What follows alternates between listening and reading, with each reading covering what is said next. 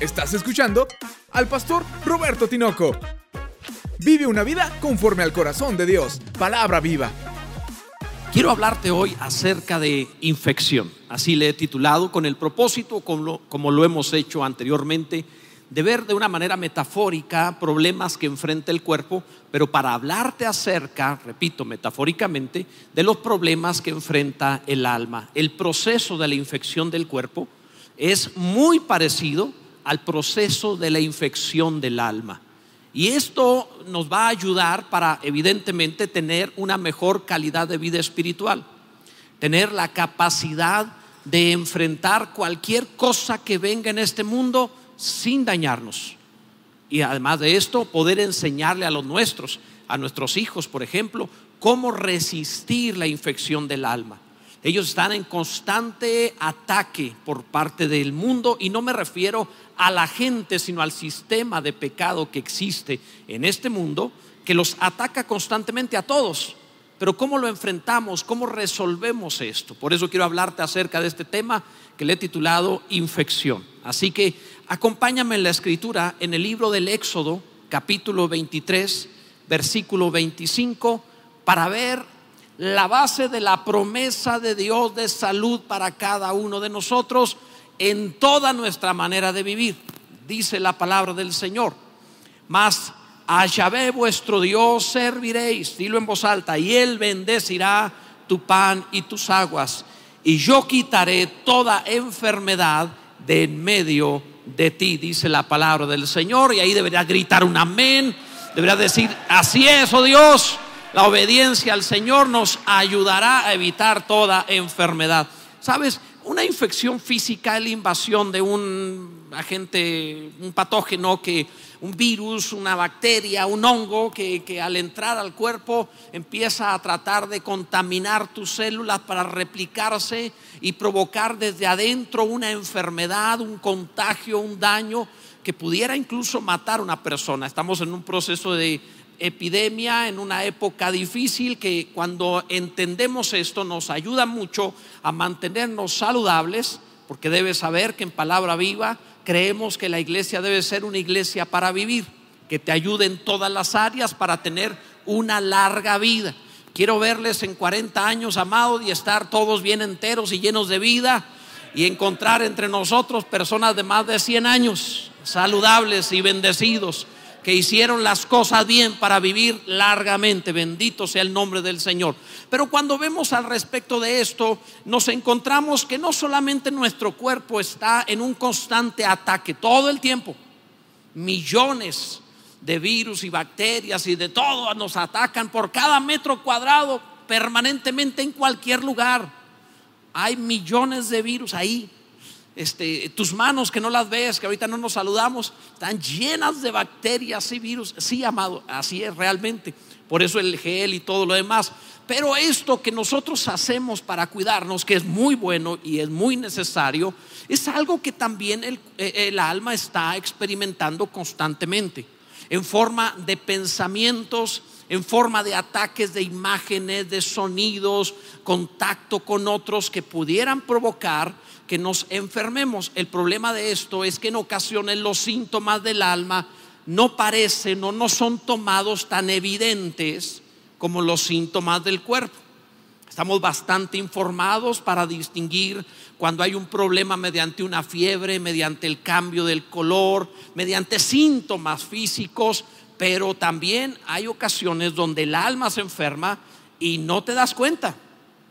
Es mi obligación como pastor decirte cómo diagnosticarlo, cómo verlo, no sea que alguno termine muriendo espiritualmente. Y amado, como pastor debo dar cuenta de sus almas y no quiero que uno solo se pierda. Deseo que todos me los encuentre allá en la eternidad y podamos juntos adorar al Señor y saber que estamos salvos por la gracia del Señor. Esto es importante, amados. Ahora, para entenderlo, te voy a hablar cinco puntos Quiera Dios dar hoy sabiduría y revelación a todos los que estamos aquí para entenderlo. Cinco puntos para que lo entendamos muy bien. Lo vamos a ver en forma muy sencilla, muy simple. No voy a ser complicado. Primero porque no soy un doctor en medicina. Segundo porque no tiene sentido extendernos en la parte física, ya que estamos hablando del alma. No es mi trabajo lo otro. Pero aparte de esto, para hacerlo comprensible. Así que evitaré eh, muchas cosas alrededor, detalles de diagnóstico, etcétera. Y seré muy simple, muy sencillo para entenderlo. Estos cinco puntos. Los cinco puntos son los siguientes, el proceso en lo cual un virus contagia y produce una infección. Un virus o cualquier otra cosa, una bacteria, un hongo, etcétera. Pero lo voy a usar nada más la palabra virus para hacerlo simple. Entonces, cinco puntos que vamos a ver. El primero de ellos en este proceso, el primero de ellos es absorción. Es decir, cuando el virus tiene contacto con la célula. Ese primer contacto externo se le llama absorción. Después veremos eh, cómo eh, trata de, ir un poco más allá, se le llama penetración, cuando trata de inyectar, encontrar similitud e inyectar su ADN. Hay muchas formas, puede meterse, puede inyectarlo, pero tratar de meter su ADN en nuestras células. Después de esto veremos un tercer punto que se le llama desnudamiento, que es como una forma de eh, hacerse uno con la célula. Ya cuando no se distingue tanto y pareciera que el, el ADN del virus con el ADN de la célula nuestra se juntan y parecen semejantes, parecen lo mismo, aunque no lo sea. Después de eso veremos un cuarto punto, el cual tiene que ver con la multiplicación. Es decir, dentro se va a producir una replicación del ADN, tratando de usando el poder de la célula, lo multiplica por dentro. Luego veremos un quinto punto que tiene que ver con la réplica, es decir, cómo empieza a soltar este viroles le llama o eh, una especie como del ADN del virus que lo suelta de esa célula para contagiar otras células. Ahí es donde se produce la infección. Así que vamos a ver estos cinco puntos desde una perspectiva espiritual. Así que levanta una mano al cielo y di, Dios, concédeme sabiduría y revelación en el conocimiento tuyo y en la forma como tú actúas en nosotros para producir vida y no enfermedad en el nombre de Jesús. Amén, bendito sea Dios. Veamos primero, veamos uno por uno. Número uno, la fase de absorción. Cuando el virus tiene el contacto con la célula, llega por fuera y tiene contacto. Este, empieza a buscar si tiene algo en común con la célula, proteínas por fuera, tratan de ver si es semejante, porque si no es semejante no puede contagiar. Tiene que encontrar que tenga alguna similitud por fuera la célula, nuestra célula y el virus. Por eso no todos los virus pueden atacar al ser humano. Tiene que tener algún proceso a él, tiene que parecerse. Ahora, espiritualmente pasa lo mismo con hábitos, con pensamientos, con pecados. Debes saber, te, explico lo siguiente, cuando el ser humano cayó, nuestro cuerpo, nuestra alma y nuestro espíritu murieron. Entró la muerte en nosotros. La Biblia habla de que nos fuimos hechos pecadores, es decir, caímos. Ya no éramos inocentes como Dios nos creó, sino dados al mal. Unos más, unos menos. Pero más bien a unos se les nota más que a otros, pero todos pecadores, hasta que Jesús viene a darnos vida eterna. Ahora bien, ya como creyentes, nosotros como cristianos, siendo hijos de Dios, estando en el Señor, Dios nos da la oportunidad de una nueva vida. Pero nuestra alma está en proceso de transformación que le llamamos santificación en este proceso de santificación todavía puede ser contagiado o contagiada por el mal. Entonces se acerca a nosotros el mal, el pecado en, forma de pensamientos. Un virus llega a una, a una célula, tiene que encontrar algo, algo similar. Toda tentación, todo pecado, toda maldad, toda tinieblas que se acerca a ti, necesita encontrar en ti pensamientos semejantes. Créeme que cuando mantengas tu mente conforme a la palabra del Señor, no te pueden contagiar. El problema radica cuando tiene el ser humano pensamientos semejantes al mundo sin Dios. Es ahí donde viene el problema. A tales pensamientos contrarios a la palabra de Dios, la Biblia le llama antilogos. La palabra de Dios es logos. Los pensamientos contrarios a logos se le llama antilogos. Estos antilogos son como si fueran pensamientos del mundo. Tú puedes estar pensando, por ejemplo, ah, yo quiero hacer la voluntad de Dios, soy cristiano, quiero servir al Señor, pero de pronto viene alguien y te dice, ay, no es para tanto, hombre, este, podrías no reunirte con la congregación y quedarte en casa. Y entonces, como ya habías estado pensando, qué rico quedarse acostado, no levantarse el domingo, entonces encontró un pensamiento similar. Llegó el antilogos y encontró en ti un pensamiento semejante que se va a mezclar. Es así como comienza el contagio. Te pongo un ejemplo bíblico. En el libro de los Hechos, capítulo 5, versículo 3, dice la palabra, le dijo Pedro a un hombre llamado Ananías, Ananías, ¿por qué llenó Satanás tu corazón para que mintieses al Espíritu Santo? ¿Cómo le hizo Satanás para llegar al corazón de un cristiano? Lo posesionó, lo endemonió. No, mi amado, no puede ser endemoniado si tienes el Espíritu de Dios pero podría ser contagiado con los pensamientos de Satanás. Cuando tienes en ti algo semejante, una célula no puede ser contagiada si no tiene similitud con el virus, tienen que tener algo parecido en su ADN. No vas a poder ser contagiado con el mal mientras no tengas cosas, pensamientos en ti parecidos al mundo. Por eso la Biblia habla bien claro que conforme es la mente del hombre, su pensamiento tal es él. Ten mucho cuidado lo que piensas. Así que tengamos cuidado para no contagiarnos, mantener la mente de Cristo. ¿Alguien me está entendiendo al respecto de eso? Es sumamente importante. ¿Qué pasó con Ananías? Ananías simplemente, eh, eh, él quiso presentar una ofrenda. Tenía toda la libertad de hacerlo. Y cuando lo iba a presentar, Ananías dijo, ay, es mucho mejor de una heredad que había vendido. No, mejor menos. Satanás viene y le susurra al oído. Oye, no es para tanto, está bien que seas bueno, pero no tanto, ¿cómo vas a dar tanto? Cuando le dice esto era algo que Ananías ya había pensado. Nadie puede ser tentado a menos de que su concupiscencia que ya tenga dentro sea atraído y seducido. No podría atraerte, no podría contagiarte con el mal si no estuvieras tú pensando algo parecido. Ananías ya estaba dándole vueltas en su mente diciendo, oh, si es mucho, viene Satanás, sí es mucho, no lo des. Y es cuando él empieza a tener este problema. Se puede basar en cualquier cosa. Puedes tener un problema familiar, viene el amigo y te dice, no te dejes tú, eh, eh, demuéstrale que eres el varón. Todo arcaico, arcaico, todo ridículo. Y cuando hace esto, lo único que va a ocasionar es un problema. ¿Alguien me está entendiendo al respecto de esto? Lo contagia. Tiene que encontrar en el receptor un pensamiento semejante. No podría haber ese proceso en la fase de absorción si la célula y el virus no tienen algo en común. Y no podrían las tinieblas contagiarte a menos de que le estés dando en tu, en tu mente vuelta a pensamientos que no son de acuerdo a la palabra del Señor. ¿Alguien me está entendiendo al respecto de esto para que le diga a Dios, Señor, líbranos de ello? Ahora, mira, la defensa, repito, es no permitir que tus pensamientos tengan ese problema. ¿Cómo le hacemos? La Biblia dice que cada pensamiento que tú tengas, que nuestros pensamientos tienen que ser llevados a la obediencia de Cristo.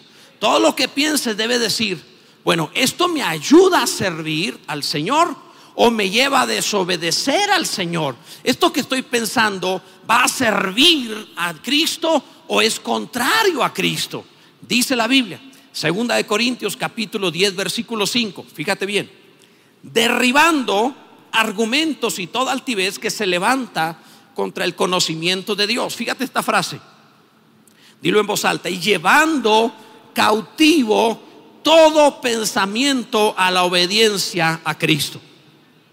¿Qué vas a hacer con lo que piensas? Para que no seas contagiado por el mal, tú tienes que siempre decir, bueno, esto que estoy pensando, ¿contribuye a obedecer a Cristo o me separa de Cristo. Y te vas a haga nido en ella.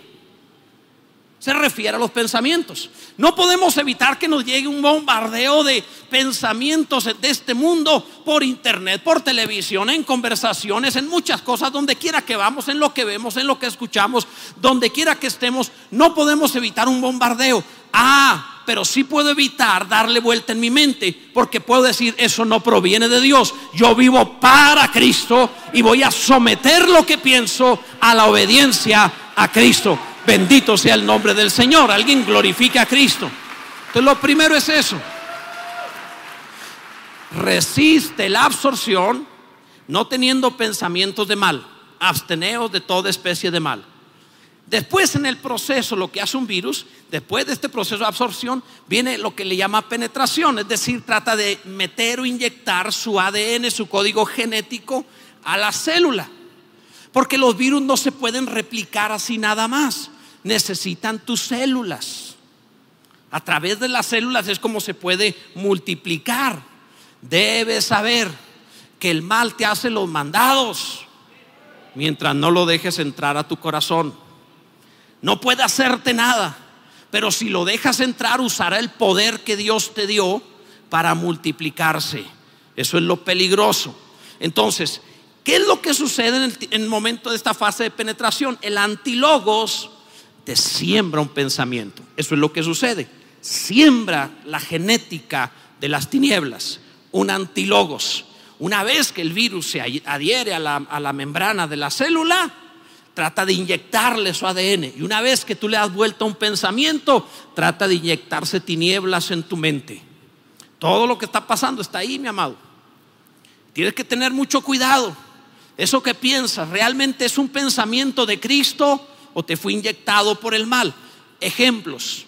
Jesús habló en Mateo capítulo 13 sobre una parábola, versículo 24 en adelante. Leeremos dos, tres versículos para entenderlo.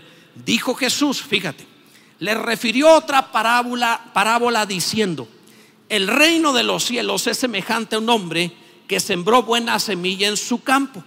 Pero mientras dormían los hombres, fíjate esto, vino el enemigo y ¿qué hizo? en voz alta y sembró cizaña en el trigo y se fue.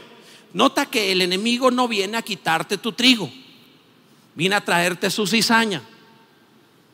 No puede robarte lo que Dios te dio. Trata de meterte lo que son las tinieblas para que tú pierdas lo que Dios te dio. Pero no te puede hacer nada. Trata de sembrarte pensamientos. En este caso, cizaña. Y dice, y cuando salió la hierba y dio fruto, entonces apareció también la cizaña. Vinieron entonces los siervos del padre de familia y le dijeron, Señor, ¿no sembraste buena semilla en tu campo?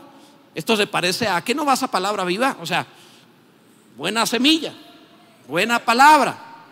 No es ligero, yo no te entretengo, yo te doy cosas que te cambien. No es ligera la palabra, es bastante profunda. Ahora dice la escritura, ¿de dónde pues tienes cizaña? Él les dijo, un enemigo ha hecho esto. Entonces date cuenta que Dios te trata de unirlo.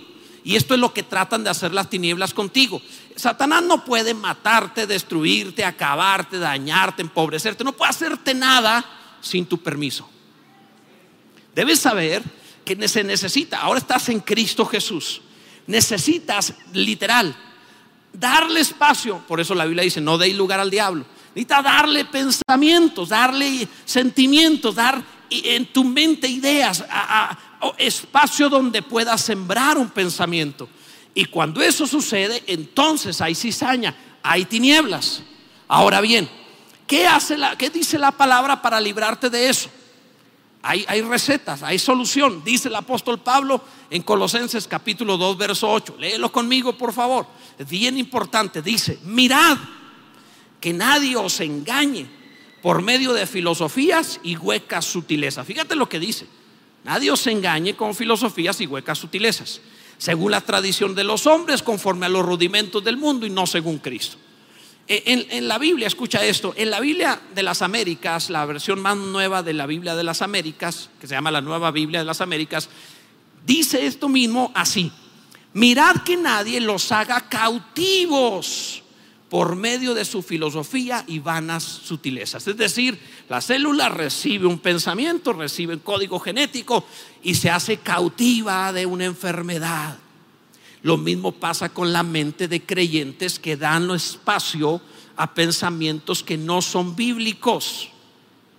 Y esto ocasiona que se contagien, que se enfermen, se hacen cautivos de una enfermedad del alma. El mundo dice que no debemos pensar solo dentro de la caja, que debemos pensar fuera de la caja, y esto es correcto. Es decir, atrevernos a usar la mente para pensar, eso es muy bueno en donde quiera que estés. Que no te acostumbres a hacer las cosas por tradición, sino que te atrevas a hacer diferente. Eso es muy bueno humanamente hablando. Pero la Biblia nos ha enseñado, dice la Escritura, a no pensar más de lo que está escrito en el libro, en la palabra de Dios. En cuanto al mundo, piensa fuera de la caja. Pero como cristiano, nunca pienses fuera de la palabra de Dios, que es tu protección para no contagiarte. ¿Qué dice Dios al respecto de esto? ¿Qué habla Dios respecto de tal asunto, tal pensamiento? Bendito sea Dios. Conoce entonces la palabra. Deberías glorificar al Señor, pero mucho más que lo que lo hiciste y decir, Dios, realmente yo necesito esto. Tenemos estas dos primeras partes. La absorción, que es el contacto, la penetración, que es inyectar el ADN. Entonces, un pensamiento que trata de meterse en ti. Y en tercer lugar viene lo que se le llama desnudamiento. Es decir, la fase de desnudamiento es, ya entró el ADN en la célula y ahora se unen. Ya es uno solo entre el código genético de la célula y el código genético del virus. Ya se mezclaron, ya son uno solo. Está adentro, es parte de lo mismo. Y sabes que me he encontrado creyentes así. Me he encontrado creyentes que cuando platicas con ellos tú dices, qué raro piensa. No piensa como cristiano, piensa como el mundo. Tiene ideas anticristianas. Y, dice cosas, no, es que las energías y la suerte y esto y aquello. No le entiendo, ¿por qué habla así? Qué extraño. Te encuentras mezclados. No, es que ya oré y le pedí un ángel. qué es eso? Es idolatría. O sea, mezclado. Te encuentras creyentes que ya tienen esto. Entonces, ¿qué sucede en este proceso? Escucha, el contacto, la absorción, la penetración que mete un pensamiento, viene el desnudamiento que es cuando se unen. Es cuando una persona produce argumentos. Ya tenías pensamientos y produces argumentos para poder justificar lo que ahora deseas hacer. Antes te dedicabas al Señor, amabas a Dios, tenías una vida cristiana y dejaste que pensamientos entraran en ti. Desarrollas argumentos para justificar tu nuevo estilo de vida y lo demás es que es muy religioso, es que es este arcaico, es que no tiene libertad y ahora disfrazas el disfrutar la vida o mejor dicho, disfrazas el contagio del mal como disfrutar la vida. ¿Qué fue lo que sucedió? Ya tienes argumentos. Ahora tienes una explicación para no consagrar tu vida al Señor. Estás convencido de que vivir de esa manera es correcto, ¿sabes? Convencido para decir malas palabras, convencido para ir a lugares que no deberías, consumir cosas que no deberías, convencido, tienes argumentos. Si uno te pregunta, tienes una explicación de por qué ya no te has dedicado ni te has consagrado al Señor. En otras palabras, el código del virus con el código genético de la célula ya están mezclados. Argumentos.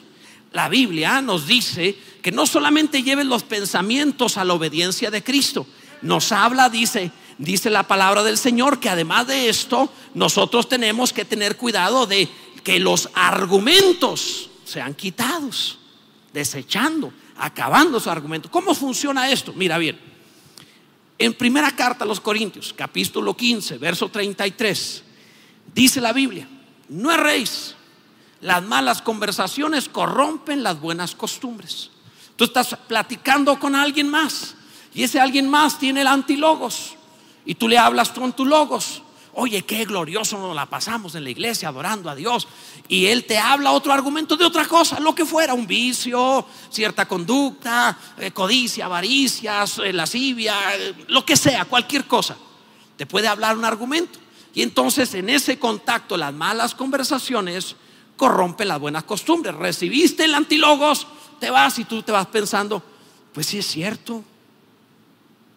No es para tanto, ¿para qué ser tan cristiano?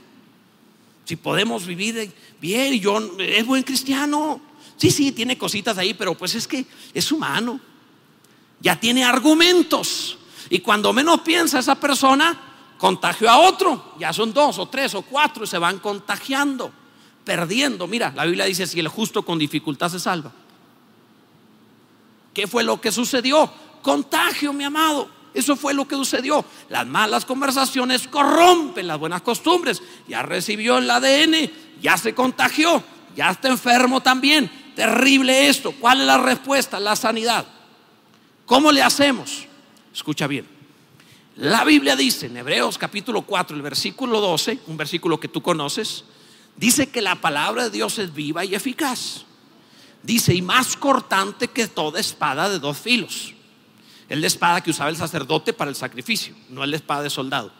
Y dice, más cortante que toda, espada de dos filos y penetra hasta partir el alma, hasta separar el alma del espíritu. Lo que es tuyo de lo que es espiritual. Eso hace la palabra. Cuando lees la Biblia, tú dices, ah, yo pensé que eso era de Dios, eso no es de Dios, entonces eso era mío. La palabra de Dios separa el alma del espíritu y penetra hasta partir, hasta coyunturas y tuétanos y discierne pensamientos e intenciones del corazón. ¿Qué hace la Biblia? Te alumbra y dices, ah, entonces esa intención que yo tenía no es de Dios. Ah, entonces estaba equivocado. Ah, entonces estaba en lo, en lo, incorrecto. Ah, es que como me dijeron, yo pensé que era correcto. La palabra de Dios te alumbra y te ayuda a discernir y tú dices, ah, entonces no debo hacer aquello. Entonces no me meto en ese problema. Te evita el contagio, te va a ayudar. Discierne los pensamientos y las intenciones del corazón. ¿Alguien está entendiendo respecto de esto, amados? Te lo voy a explicar muy sencillo. ¿No te ha pasado ir con el médico y que un médico de pronto te ponga una sonografía, una radiografía y te dice, mire, es que aquí está y tú lo ves y tú ves manchas negras? ¿Quién le ha pasado eso? Que que ves eso y te no, aquí está, mire, clarito, aquí está el problema. Tú lo ves y tú dices, pues, porque usted dice, yo tengo la menor idea de qué me está hablando. ¿Alguien le ha pasado eso nomás a mí? Tú lo ves y tú dices, o sea, ¿qué? O sea, como cuando eh, hace una sonografía a una mujer embarazada y dice, mira, aquí está, mire, los piecitos, y tú estás viendo y dices, ese parece un frijol. ¿Dónde está viendo que tiene todo lo que usted me dice? O sea, ¿qué es lo que sucede? Lo que sucede es que te ponen una sonografía o te ponen una radiografía y si no conocemos de anatomía, no la entendemos. No importa que esté muy bien hecha. No la entiendo porque yo no sé de anatomía. Entonces me presenta esa sonografía, no te entiendo qué es eso. Yo solo veo manchas negras allí. Amados médicos, Dios los bendiga mucho.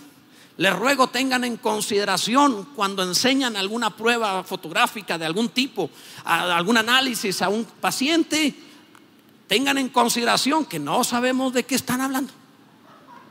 No tenemos la menor idea de las manchas que pone ahí. Si tú dices, eh, eh, esto, esta mancha que está aquí no debería estar, está bien, o sea, de acuerdo. Todavía hasta nos queremos portar como que sabemos, porque, oiga, me lo puede dar y, te lo llevas y das con la familia. No, sí, mire, aquí está bien clarito. Y llegas tú y le dices a los demás como que sabes. Tú no tienes la, la mínima idea de nada. Así somos, no sabemos anatomía, pero repetimos, no, aquí está, y como te lo subrayó, bendito sea Dios que te lo señaló, que si no lo confundimos, ¿verdad? O sea, pero lo que, lo que diga que es, amén, no lo sabemos, porque no sabemos anatomía. Escúchame, esto es bien importante.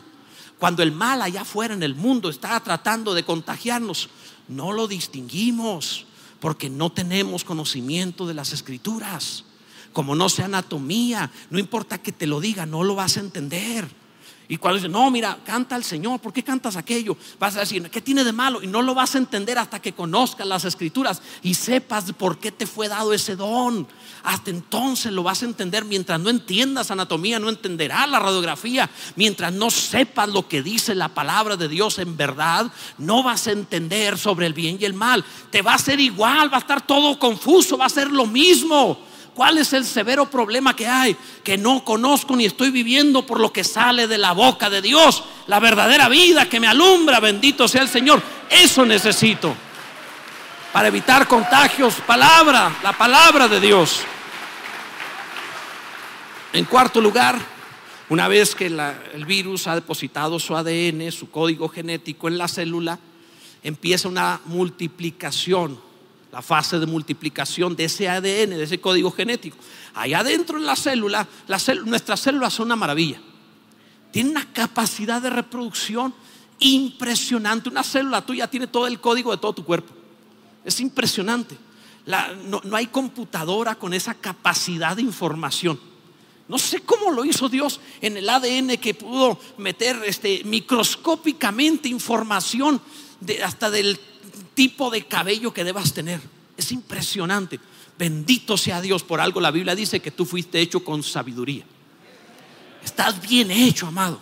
Yo sé, algunos se ven en el espejo y dicen, pues no había algo mejorcito, me pasa a mí. Pero, pero, pero Dios hizo un, una obra maravillosa. Es más, el salmista dice que cuando ve la obra de Dios en él, cuando se ve a sí mismo, dice, estoy maravillado. Y habla él acerca de que Dios hace maravillas. Tú eres una maravilla. Estás hecho increíble, impresionante.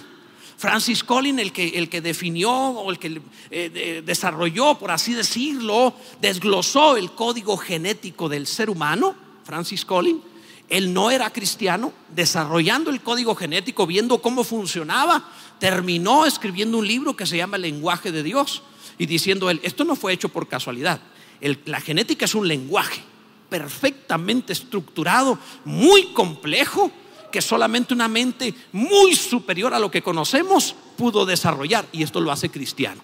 Se convierte a Dios a causa del código genético de los seres humanos. O sea, esto no es cualquier cosa. Él, él estuvo guiando más de mil genetistas en el mundo entero para desarrollar el código genético y decir, no desarrollarlo, desglosarlo. Sin duda, esto lo hizo Dios. Es impresionante, amados. Tú eres una obra que demuestra que Dios existe. Sin duda. Ahora bien, te digo esto porque el virus no puede infectarte multiplicándose por sí mismo.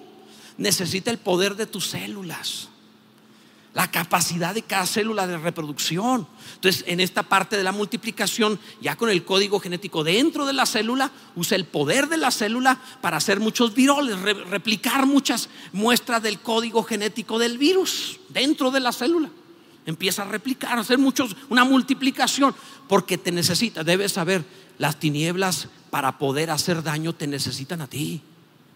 Sin ti no pueden. Satanás es un fracasado con mayúsculas hasta que encuentre la mente de alguien que le haga caso. Las tinieblas no son un reino, son una imitación de reino, intentando duplicar el reino de Dios. No tienen la capacidad de estar en todos los lugares, no tienen la capacidad de endemoniar a voluntad, no tienen la capacidad de hacer nada. Necesitan del ser humano para multiplicar su maldad. ¿Alguien me está entendiendo al respecto de esto? Entonces, cuando una vez que llega un pensamiento a ti y lo haces parte tuya y le diste argumentación, va a empezar una multiplicación en tu ser. Esto va a ser delicado, esto va a ser peligroso, amados, porque es cuando desarrollando argumentos empiezas a encontrar la manera de justificar acciones. Y ahí sí estás contagiado. Qué difícil es convencer a alguno cuando ya tiene argumentos. No, yo estaba como tú, me dijo un día alguien, escucha esta frase, me dijo un día alguien esto. No, no, es que eso está bien para ti, pero algunos ya estamos muy por encima de esos pecados. Mi amado, nunca estaremos por encima del mal. No podemos decir, a mí no me puede pasar. Tenemos que decir, el que cree estar firme, mire que no caiga. Tenemos que estar con los ojos apercibidos y cuidar nuestra salvación con temor y temblor. A esto, a esto se refería el Señor Jesús en Marcos capítulo 7, verso 20, dijo, decía, fíjate bien, decía Jesús, que lo que sale del hombre, del hombre sale, eso contamina al hombre. Lo que del hombre sale, eso contamina al hombre. Lo que trata de entrar a ti no te va a hacer daño hasta que le produzcas dentro de ti argumentos. Escucha, mira, porque de dentro del corazón de los hombres salen los pensamientos de la célula sana y ahora infectada, saldrá lo que va a enfermar. Los adulterios, las fornicaciones, los homicidios, los hurtos, las avaricias, las maldades, el engaño, la lascivia, la envidia, la maledicencia, la soberbia, la insensatez. Todas estas maldades de dentro salen y contaminan al hombre. Entonces, debemos saber que Dios no solamente nos dice que tenemos que tener cuidado con nuestros pensamientos, sino derribar argumentos. ¿Alguien me está entendiendo en esto? Es decir, no importa que ya tengas una explicación para portarte como te portas. La Biblia dice otra cosa. No importa que digas lo que, dice Dios. Dice la Biblia, derribando argumentos y toda altivez que se levanta contra el conocimiento de Dios. Mira, un ejemplo simple. Bueno, es profundo, pero sencillo. Jesús no se puso a argumentar con el diablo en la tentación en el desierto. Viene el diablo y trata de tentarlo. Si eres el Hijo de Dios, dile estas piedras que transformen en pan. ¿Recuerdas cuando tentó a Eva? Eva sí se puso a argumentar. Con que Dios os ha dicho no comáis de todo árbol del huerto. Y empieza así, no, de todos los árboles podemos comer, pero del que está en medio del huerto, de ese no podemos. Ella está argumentando. Se va a mezclar el ADN. No estés argumentando. Derriba el argumento con la palabra de Dios. ¿Qué hace Jesús? Con Jesús viene la palabra y le la, la tentación y le dice, si eres el Hijo de Dios, dile estas piedras que transformen en pan. Jesús no argumenta. Jesús simplemente dice, escrito está, no solo de pan vivir el hombre, sino de lo que sale de la boca de Dios. No argumenta. ¿Qué dice la palabra? Escrito está. Bueno, también el Salmo 91, y empieza, Satanás trata de citarle la Biblia, y Jesús le respondía, pero escrito está, no te entrarás al Señor tu Dios. Y cada cosa que el diablo decía no le argumentó. Ese es nuestro problema, amada iglesia, y de todos los cristianos. Nos ponemos a argumentar, es que yo creo, es que yo pienso, es que en mi caso, deja de argumentar y di, escrito está. Dios dice así, no importa qué crees, qué piensas, qué supones, qué se te ocurre, escrito está. Bendito sea el nombre del Señor. Alguien glorifica a Cristo. Él es la vida, bendito sea Dios. Gloria a Dios.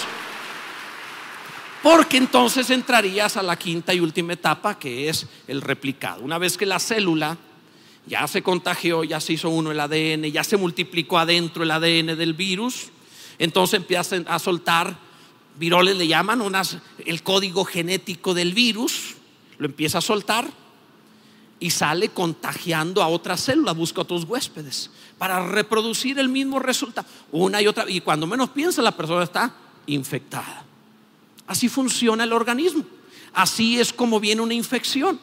Usaron el poder de reproducción de tu cuerpo para infectarte. Eso hacen los virus.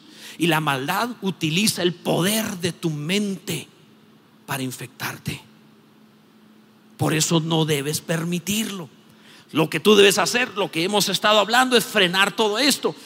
Ten mucho cuidado. Cuando ya el argumento está completamente desarrollado, ya puedes disertar y explicar los, con puntos y comas el por qué haces lo que haces, aunque Dios diga algo distinto, pues ya está infectado. ¿Qué dice la Biblia? Te voy a poner ejemplos. En Romanos capítulo 16, verso 18 que entre paréntesis te digo que Pablo en los versículos anteriores dice, el verso anterior dice que, nos apartemos de los tales, dice, porque tales personas no sirven a nuestro Señor Jesucristo, sino a sus propios vientres, y con suaves palabras y lisonjas engañan los corazones de los ingenuos. ¿Qué es lo que hacen? Bueno, ya tienen la argumentación para contagiar. Apártate. Te voy una ilustración de cómo funciona. Estamos en este tiempo de pandemia y hay varias cosas que debemos hacer para no contagiarnos del COVID, del coronavirus. Las tres cosas fundamentales son cubrebocas. Qué bueno que lo tengas puesto en este momento. Qué bueno. El cubrebocas. Segundo, el gel que en todo lado ya están las manos todas pastosas. Pero seguimos poniendo. Entras a un centro comercial, cuando entras a la plaza, te lo pones en la entrada y a cada negocio te lo vuelven a poner. ¿Se han fijado en eso? Y a otro y a otro. Para cuando sales, tú podrías hacerla de hombre araña subiéndote en los edificios con las manos todas pastosas, todas pegajosas, ¿sí o no? ¿verdad? Sale uno, pero no puede ser, o sea, agarras el carro y no puedes ya soltarte esta cosa. Es, pero eh, lo entiendo, es parte de la protección porque eso mata, destruye al virus. Y luego la sana distancia. El mantener la distancia, que, en los aeropuertos uno se le hace maravilloso cómo te mantiene en el aeropuerto la sana distancia y luego nos metemos al avión todos hechos bola. Está maravilloso eso. Maravilloso. O sea, y tú dices, no se pues lo pueden quitar a menos que come y todos están comiendo. Y tú dices, ¿qué le hacemos al cuento? En fin, pero bueno, es parte de la sana distancia, el mantenerla. O sea, tres cosas sencillas que te dan por lo menos 80, 90% de protección contra el virus, que es este, el cubrebocas, el gel y la sana distancia. Síganlo haciendo. Se parece mucho a lo espiritual, amados. Muchísimo. Escucha, el cubrebocas, que andas hablando con quien habla distinto a la palabra de Dios. Las malas conversaciones corrompen las buenas cosas. ¿Qué estás platicando con aquel que no quiere una vida para Cristo? Si le estás evangelizando, lo entiendo. Pero si está él argumentándote a ti el por qué no consagrarte, ¿qué estás platicando? Es que habla muy bonito, te vas a enfermar bien bonito también. Por eso Pablo dice, apartados de los tales. O sea, primero es cubre bocas, ten mucho cuidado. Segundo, el gel, usa la palabra de Dios que mata toda bacteria que se te acerque. Como lo hacía Jesús, escrito está. Y era Jesús.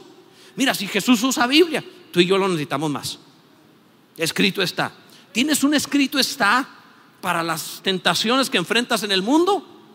Pastor, ¿usted cree que será bueno o será malo hacer esto? Tienes un escrito está para saber si es bueno o es malo. Entonces, la segunda, usa gel, amado. Tercero, la sana distancia. Hay lugares y personas y situaciones donde no tienes que estar. No, es que yo era alcohólico y ahora voy a los bares a evangelizar. No es cierto. No es cierto. Tu argumento, aparte de que no es válido, es chafa. No es cierto. O sea, no, mi amado, no. Ya cuando alguien estuvo enfermo de algo, ya está picado en esa área. Cuando alguien se dañó los pulmones, cualquier enfermedad le da neumonía. Cuando alguien tuvo un vicio, un problema en algo, cualquier cosita lo enferma de eso. Ten cuidado en ello. Entonces, ya sabes de qué pie cojeas, amado. Ten, cuídate de ti mismo, dice la palabra, cuídate de ti mismo. Entonces, la sana distancia, debes aprender esas tres cosas. El mundo mismo nos está enseñando. Ahora, concluyo con esto los creyentes decimos una y otra vez, a mí no me va a pasar. Sabes, un montón de personas que murieron en esta pandemia también dijeron, a mí no me va a pasar. Y murieron. Hay entre nosotros alguno que se enfermó y que pensaba, no me va a pasar, con, honestamente.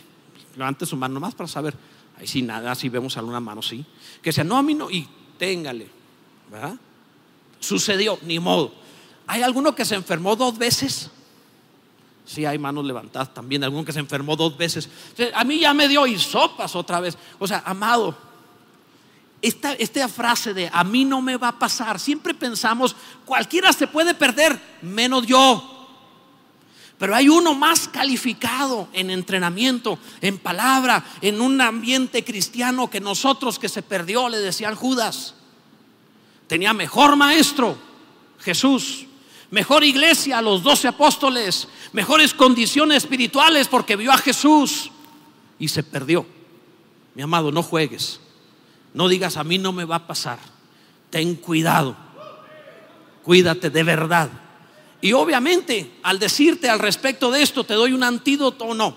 Un antibiótico celestial. ¿Cuál es el antibiótico celestial? Abre la Biblia, con esto concluimos. Hebreos capítulo 6, versículos 16 y 17. Fíjate lo que dice la Biblia. Dice Hebreos 6:16, te lo van a proyectar. Porque los hombres ciertamente juran por uno mayor que ellos. Y para ellos, ve esta frase, el fin de toda controversia. ¿Sabes cuál es la palabra que utiliza para controversia? El original en griego dice antilogos.